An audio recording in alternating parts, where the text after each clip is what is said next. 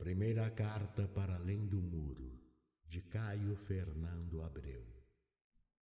Alguma coisa aconteceu comigo, alguma coisa tão estranha que ainda não aprendi o jeito de falar claramente sobre ela.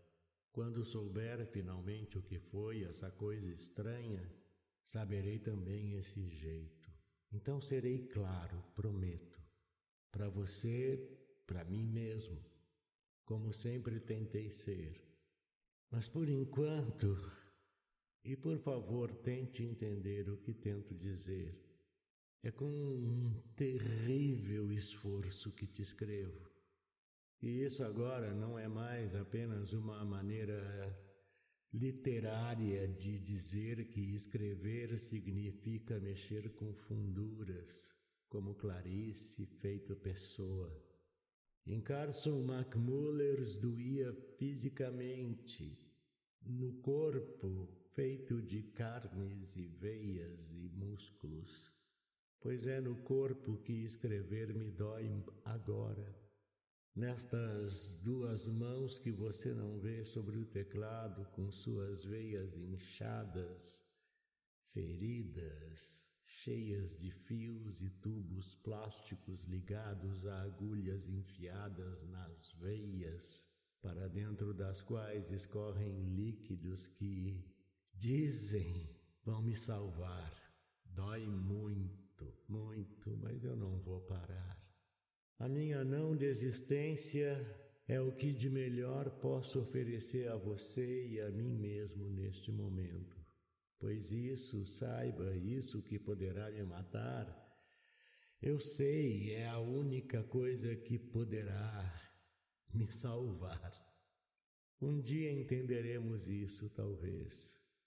Por enquanto, eu ainda estou um pouco dentro daquela coisa estranha que me aconteceu. É tão impreciso chamá-la assim, a, a coisa estranha. Mas o que teria sido? Uma turbação, uma vertigem, uma voragem. Gosto dessa palavra que gira como um labirinto vivo, arrastando pensamentos e ações nos seus círculos cada vez mais velozes, concêntricos, elípticos. Foi algo assim que aconteceu na minha mente, sem que eu tivesse controle algum sobre o final magnético dos círculos içando o início de outros para que tudo recomeçasse. Todos foram discretos depois, e eu também não fiz muitas perguntas, igualmente discreto. Devo ter gritado e falado coisas aparentemente sem sentido e jogado coisas para todos os lados, talvez batido em pessoas. Disso que me aconteceu, lembro só de fragmentos tão descontínuos que não há nada depois desse que dos fragmentos descontínuos. Mas havia a maca de metal com ganchos que se fechavam feito garras, garras em torno do corpo da pessoa e meus dois pulsos amarrados com força nesses ganchos metálicos. Eu tinha os pés nus na madrugada fria eu gritava por meias, pelo amor de Deus, por tudo que é mais sagrado, eu queria um par de meias para cobrir meus pés. Embora amarrado como um bicho na maca de metal, eu queria proteger meus pés.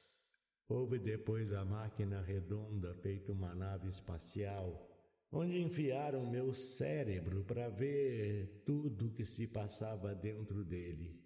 E viram, mas não me disseram nada. Agora vejo construções brancas e frias além das grades deste lugar onde me encontro.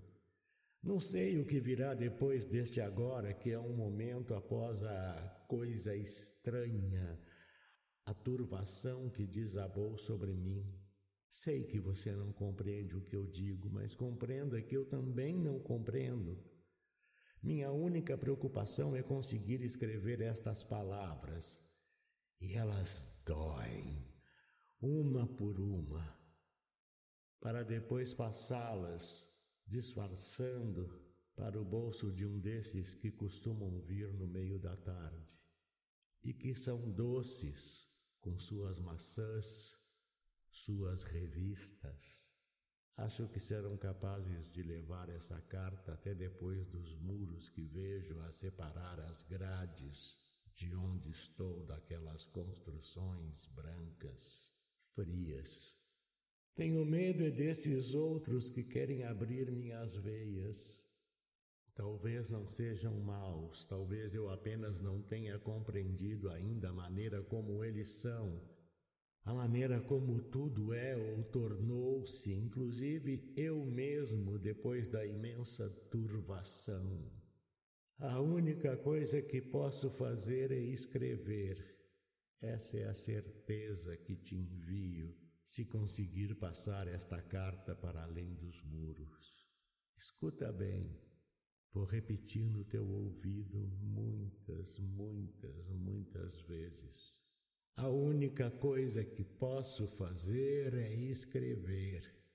A única coisa que posso fazer é escrever. Do narrador. Carlos Eduardo Valente é ator, diretor de teatro, dublador, narrador de audiobooks e também formado em psicologia. 65 anos de vida bem vivida e cheio de histórias para contar, mas prefere contar e interpretar as histórias dos outros. Até tenta escrever um pouco, mas não tem a disciplina necessária como tem nessas outras áreas citadas. Depois de morar 20 anos em Porto Alegre, voltou a Pelotas, onde se formou em psicologia. Morou em São Paulo um bom tempo e agora mora em Florianópolis, para onde voltou depois de 13 anos longe da ilha sempre na batalha por novos desafios. Também brinca com fotografia e edição de vídeos, porque viver é bom demais. Contato carlão50 gmail.com